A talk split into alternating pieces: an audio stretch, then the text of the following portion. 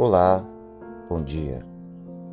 Eu queria compartilhar com você nessa manhã a palavra que se encontra na carta de Tiago, capítulo 1, a partir do verso 19, que diz assim: Sabeis estas coisas, meus amados irmãos. Todo homem, pois, seja pronto para ouvir, tardio para falar e tardio para se irar porque a ira do homem não produz a justiça de Deus.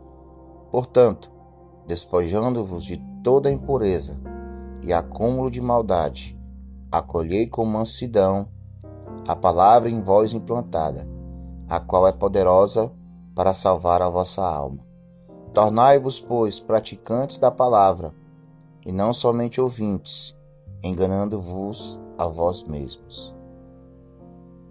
Porque se alguém é ouvinte da palavra e não praticante, assemelha-se ao homem que contempla um espelho no seu rosto natural. Pois a si mesmo se contempla e se retira para logo que se esquece de como era a sua aparência. Mas aquele que considera atentamente na lei perfeita, lei da liberdade, e nela persevera, não sendo ouvinte negligente, mas operoso e praticante, esse será bem-aventurado no que realizar. Se alguém supõe ser religioso, deixando de refrear a língua, antes enganando o próprio coração, a sua religião é vã. A religião pura e sem mácula para com nosso Deus e Pai é esta: visitar os órfãos e as viúvas nas ruas, atribulações e a si mesmo guardar-se incontaminado do mundo. Queridos, diante da palavra de Deus, o escritor aqui, a carta de Tiago, ele vai falar algo muito interessante sobre a prática da palavra, sobre viver a palavra. E este ensino nos dá como base o equilíbrio.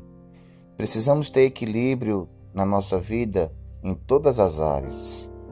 Precisamos saber ouvir no momento certo. Precisamos falar no momento certo. E por via das vezes podemos nos irar, mas a ira não produz a justiça de Deus. O fato é que quando nós nos aplicamos ao ensino da palavra, a palavra vai dizer que temos que ser mansos, humildes, prontos a ouvir, dispostos a perdoar. É necessário que nós venhamos a nos esvaziar de nós mesmos, despojando-nos de todas as nossas impurezas e contaminações pois a palavra que nós é implantada, essa palavra ela rega e ela limpa a nossa vida. Não sejamos apenas ouvintes, mas de fato praticantes. E não há que o religioso possa dizer: "Ah, eu sou religioso porque eu vou para o culto, eu estou no culto todos os dias". Mas a grande verdade é que o Senhor também nos exorta a dizer: que a verdadeira religião não é essa, apenas estar nos cultos, mas aquela que pratica a justiça. É aquela que visita, que cuida, que pastoreia e que ama incondicionalmente. Então, nessa manhã, meu amado e minha amada, tenhamos uma vida de equilíbrio. Colocamos em prática o saber ouvir, o saber falar, e agir no momento certo. Que durante essa semana possamos carregar isso e ter a nossa vida em equilíbrio, para que o nosso Deus possa nos dirigir e possamos caminhar nos passos de Jesus aqui nessa terra. Que Deus abençoe a todos, em nome de Jesus, é que nós te pedimos e já te agradecemos.